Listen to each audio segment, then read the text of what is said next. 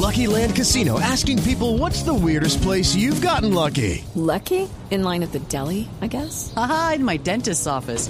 More than once, actually. Do I have to say? Yes, you do. In the car before my kids' PTA meeting. Really? Yes. Excuse me, what's the weirdest place you've gotten lucky? I never win and tell. Well, there you have it. You can get lucky anywhere playing at LuckyLandSlots.com. Play for free right now. Are you feeling lucky? No purchase necessary. Void where prohibited by law. 18 plus. Terms and conditions apply. See website for details.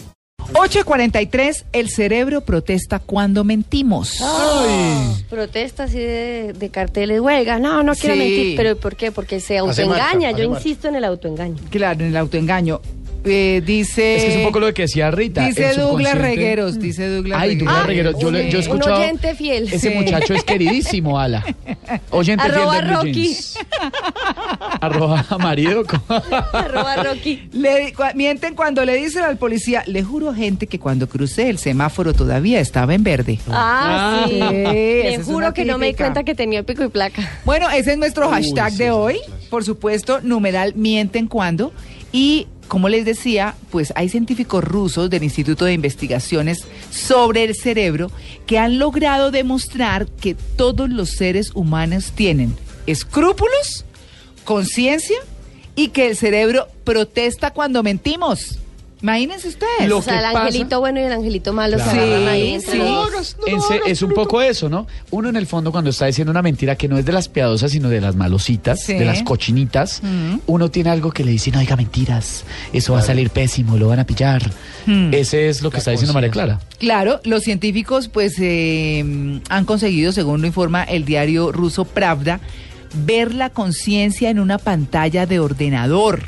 Sea, pues es lo que dicen ellos. Entonces de ahí aseguran que todos los seres humanos la poseen, poseen esa conciencia de como los principios, como los valores, como ser honesto, ¿no? Lo más interesante de todo es que incluso han podido observar el nacimiento de la conciencia, dicen ellos.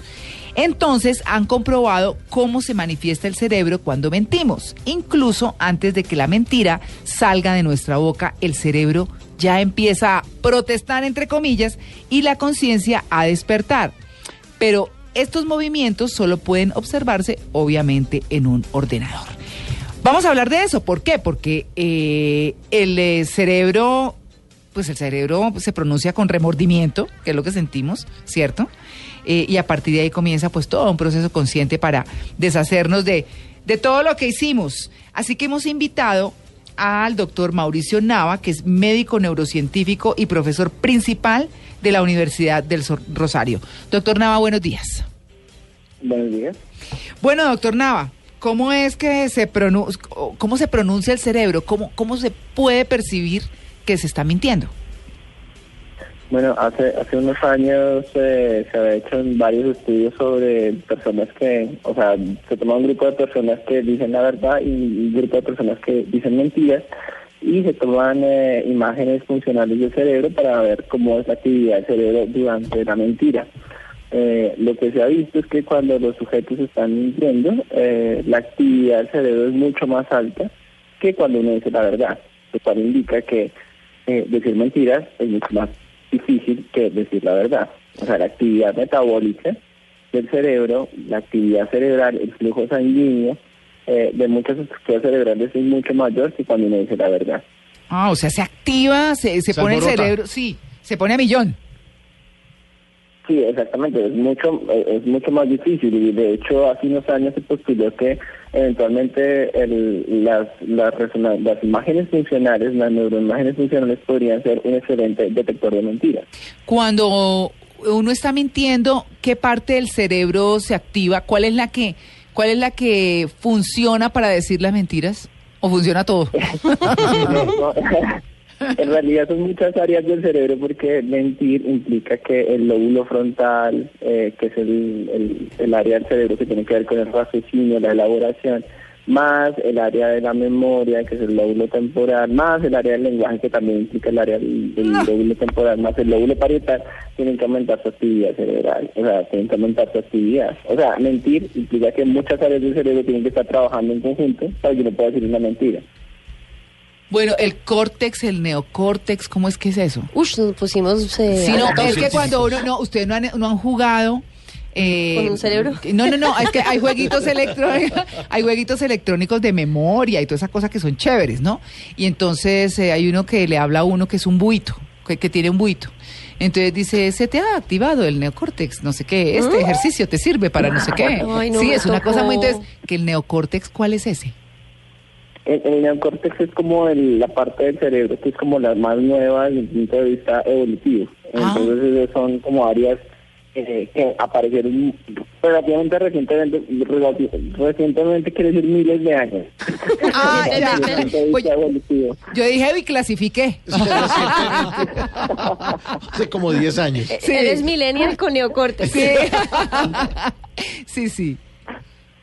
Sí, entonces es- esas áreas son como de evolución reciente, por así decirlo, eh, que ese es nuestro neocórtex, porque hay un paleocórtex y un arquicórtex, que es co- son como áreas un poco más antiguas que tienen que ver como por ejemplo con el con el olfato, entonces el olfato tiende a ser como mucho más eh, primitivo desde el punto de vista evolutivo eh, en nuestro cerebro. Claro. Bueno, para que queríamos que supieran que, que el cerebro también tiene, pues obviamente tiene que tener una tremenda actividad mientras mentimos y se manifiesta y ya lo han descubierto en imágenes y demás. ¿Qué es lo más difícil o qué afecta al cerebro cuando se miente? ¿Lo afecta algo o más bien es un beneficio porque lo activa? pues digo yo. O- o- o- uno pensaría que entre más miente, más creativo es la persona. Implica también que usualmente el área, hay, hay áreas del cerebro que tienen, pues hay un hemisferio como izquierdo y hay uno derecho. Y el área derecha tiene que ver con esas actividades como creativas, de imaginación. Así que esa área tiende a que, o sea, alguien que miente mucho debería desarrollar más esas habilidades de activar mucho más el hemisferio derecho. Eh, pero también depende mucho de la personalidad, es decir, este es un tema un poco más complejo porque hay personas que de hecho mienten sin ningún tipo de esfuerzo. O sea, una persona normal, sin ningún tipo de trastorno de personalidad, cuando va a mentir, eh, pues le cuesta mucho, tiene que elaborar, tiene que activar mucho más su cerebro, pero hay trastornos de personalidad en la cual la persona miente sin ningún tipo de elaboración, miente muy fácilmente y se cree sus propias mentiras, por ejemplo los antisociales. Ah, Un antisocial es una persona que es como manipuladora, Mm. eh, que, que tiende a ser como, como reglas sociales. eh, y ellos mienten con una facilidad que no les cuesta nada. De hecho, en los polígrafos es difícil detectar a un antisocial. Pero, pero entonces esto sería como cuando uno ejercita un músculo y entonces se le va poniendo fit, como los atletas, los olímpicos que tienen ya su estómago bien Claro. marcado. El buen mentiroso ya tiene esa puliendo. parte del cerebro súper bien ejercitada. ¿Se podría Eh, decir? Exactamente. Exactamente, sí. Ellos la verdad que no les nada decir mentiras. eh, eh, ya tienen el músculo, por así decirlo, el músculo cerebral de la mentira ya lo tienen muy desarrollado, por así decirlo. Y es que yo me estoy queriendo acordar, pero ustedes me, me recordarán porque no lo recuerdo, cuando uno está chiquito, en qué momento empieza a decir mentiras, en qué momento se da cuenta Ah, cuando que quiere puede, hacer lo su- lo propio. que puede Cuando mentir. la mamá le dice, diga, no estoy diciendo que mi mamá ¿Quién lo haya dicho, la mamá te porcelana?" amo si me estás oyendo. Pero no, cuando llaman a la casa, diga mi hijo que no estoy. Claro, o sea, uno mi aprende, mamá manda a decir que no está. uno aprende a mentir por el ejemplo o es instintivo. Eh, no, de hecho es un constructo social. Eh, dicen que ah, eh, más o menos en, en neurología del desarrollo dicen que la, la razón son los siete años. que cuando uno empieza a ser como consciente de lo que está haciendo. Pero obviamente eso requiere mucho más tiempo. De hecho, por legislación uno dice, oye, tú eres consciente de tus actos a partir de los 18 años, pero las personas que cometen delitos cuando tienen 18 años tienen un trato diferente a cuando tienen 17 o 16 años, ¿no? ¿Ve? Eh, precisamente por ese estado como de conciencia de soy consciente de mis actos, pues eso requiere un tiempo.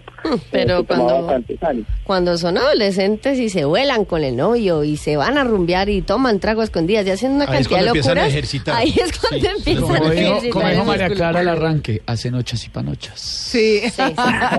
Doctor Mauricio Nava, muchas gracias por su atención con el Blue Jeans de Blue Radio. Bueno, hasta luego. Gracias. Hasta luego.